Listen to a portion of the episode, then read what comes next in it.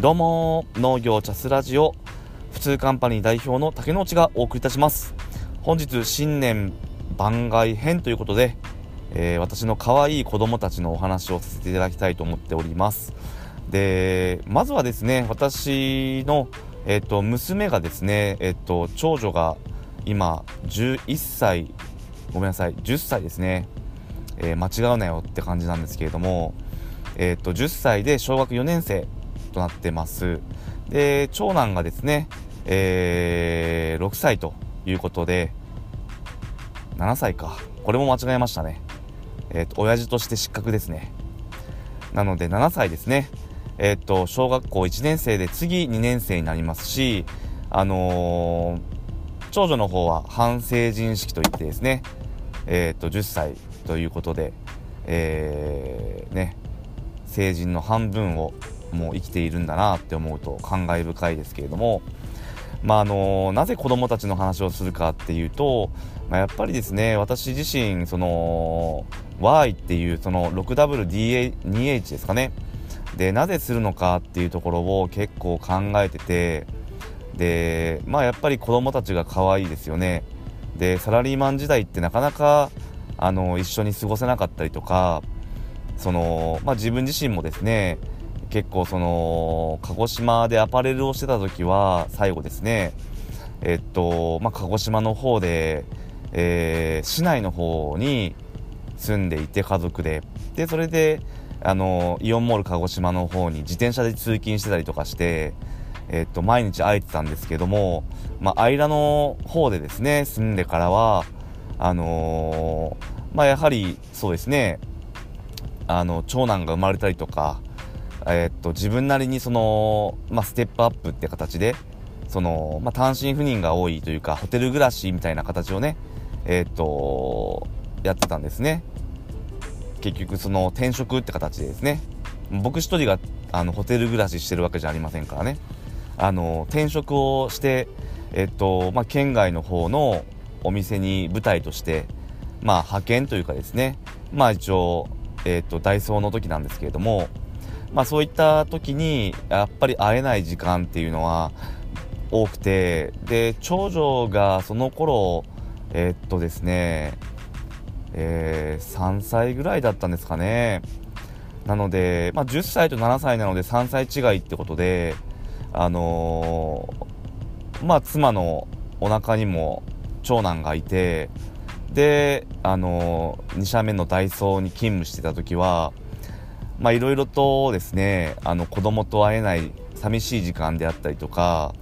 まあやっぱりいてほしい時にあの家事が手伝えなかったりとかまあいてもね邪魔になるだけだって思ってはいるんですけど今でもですねまあでも可愛いのは子供が可愛いなっていうか、まあ、子供のためなら何でもできるって思っちゃうっていうのはやっぱりありますよね。で僕がまあ印象的だったのはえっと一つエピソードですね。ちょっと話させていただきます。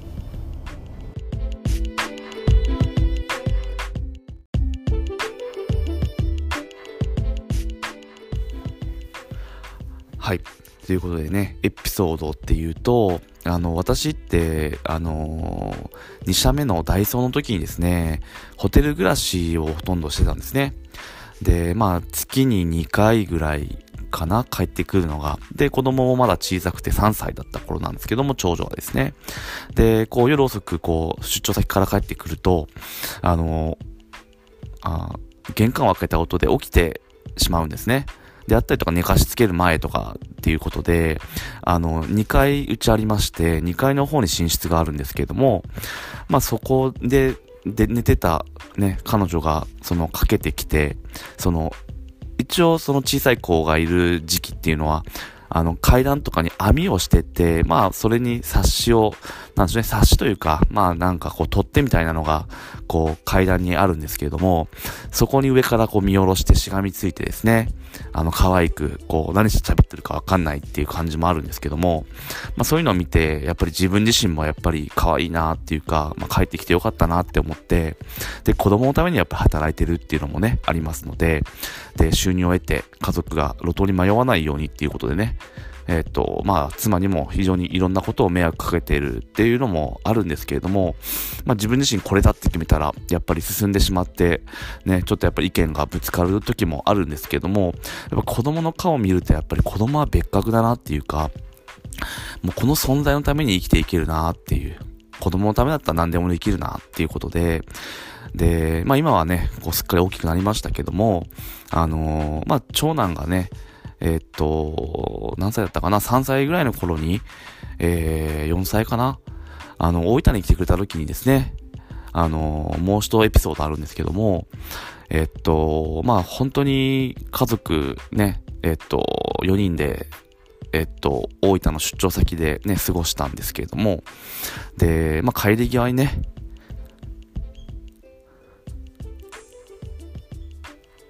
まあ子供たちがね、泣いちゃってですね、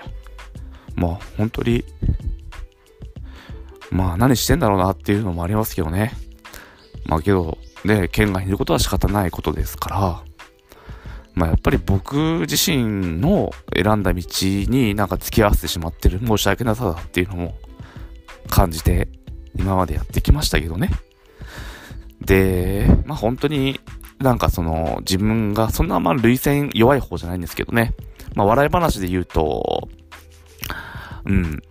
あの、二十歳の頃に万端に行って、あの、専門学校なんですけどね、東京の。おかんにめっちゃ怒られたっていうですね、サマーセミナー、どっかのラジオ、何回目かのラジオで行ったんですけども、あのー、二十歳の大学2年生の頃に、黙って東京の、ね、えっと、サマーセミナーを受けて、あわよくば入学してやろうかなって思ってたんですけども、まあ結局ね、めっちゃ怒られて、あの、引き離されたっていうわけじゃないですけどね。で、4年生になって卒業して、で、最初はもう小さなセレクトショップみたいなところでね、働こうと思ってたんですけども、えっと、まあまあ、あのー、ね、そういった収入面とか、うん、22歳なのにね、親になんかそんな言われて、うん、もっとしっかりしろよって感じなんですけども、まあ周りの反対もあって、で、まあワールドっていうね、ところで落ち着いたんですけれども、まあやっぱりこう何が専門学校でしたかったかっていうと、パタンナーとかデザイナーとか、まあやっぱりそういったものを、その世に洋服を提供する立場、あの、売るっていうのもすごく興味があったんですけども、それを作るっていうところ、で、僕が18とか20とかの頃に、結構その古着ブームっていうのがあって、あの、古着のジーパンとかに、あの、ミッキーマウスの布買ってきて、それ貼り付けただけで、1000円が5000円になるっていうね、利益率どんだけっていうぐらい、まあ結構ね、こう、そういった、あの、フェスとかにね、出すと、結構売れるんですよね。なんとか1みたいな感じでね。公演とかに出店料払ってっていう。で、まあ結局ね、あの、物を作りたいっていう、まあジーパン作りたいっていう気持ちが18歳、20歳の頃にあって、で、まあそれが叶わなくて、ワールドに入社して、まあそういった生活をね、やってきて、で、子供たちの可愛い成長の姿を見てきて、で、まあ、あのー、ね、妻はね、僕が県外にいる時とか、ね、一人で家事とかね、いろいろと、あのー、そういったものをしてたっていうのもありますけども、僕もそういった一番いなきゃいけない時にいなかったっていうところもあるので、まあ、そこに関してはすごくまあね、うん、なんか本当難しいね、こう感情の中、今まで迷惑かけてきたなって思いますし、もうこうだって決めたらこうまっすぐ進んでしまうんですけれども、私もね。でもやっぱり、その、ね、今回も独立して、もう子供が9歳と、な、6歳の時に独立したんですけれどもね。で、今でもやっぱりその、自分が残した足跡っていう、悪い足跡っていうのもね、たくさんあるし、その、ね、収入面でやっぱり路頭に迷わせては困るっていうところがやっぱり僕の根本にはあるんですが、まあやっぱり子供のためだったら何でもできるっていう話で、やっぱり子供にできることって食育だったりとか、やっぱり子供を抱える人、その、主婦だったりとかですね、家庭だったり、男性のね、旦那さんの方だったりとかっていうのも、うん、10年前と比べたらすごくそこら辺は気にして、いろんな付加価値のあるものっていうのを、あの、ニューファミリーとかですね、子供が小さくて、今からその子供たちに手をかけていくっていう世代の方たちも、やっぱりいろんな、その、ポリシーっていうか、なんでしょうね、ライ、ライ、ライフ、ワークライフバランスだったりとかね、あの、自分から、自分たちが着るものとか、口に入れるものだったりとか、生活環境だったりとかって、すごくこだわってる方って多いと思うんですよね。で、まあ昔は本当になんかおしゃれであればいいとか、なんかこう高い車に乗ってればいいとかってあったと思うんですけど、今ってやっぱり感覚的に自分が幸せであるっていうこと、そこに対して何か提案できればっていうのは思いますよね。やっぱ子を持つ親って、やっぱりその、子供のことがやっぱりね、すごく大切だと思うんですよ。なので、子供ね、やっぱり成長していく姿っていうのを身近で見たいっていうのも僕も一つあって、今回独立を決意したんですね。あのままサラリーマンを続けていたら、あの、やっぱり県外だったりとか、あの、子供たちに会えないっていう状況はね、いつの間にか成長してて、反抗期があってとかね、っていうのがあると思うので、まあ、やっぱり自分自身ね、思あの、どこに原点があるのか、その経営理念じゃないですけどね、なぜっていう部分、Y の部分っていうのは、やっぱりこうやってちょっと美、うん、なんでしょうね、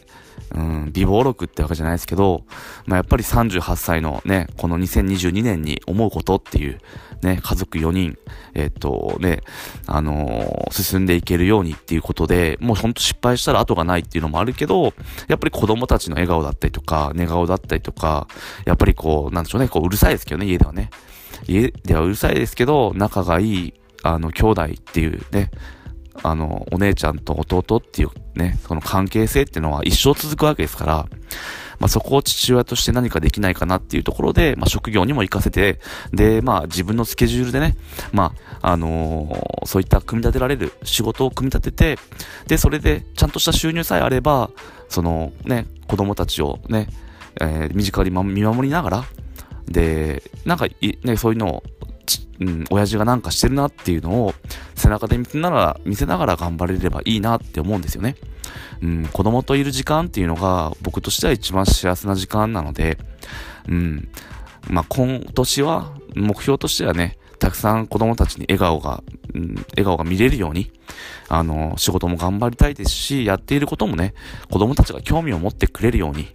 うん、そういったところを、まあ、本当に、その発信っていう形でもね、あの、同じ子を持つ親ってこととして、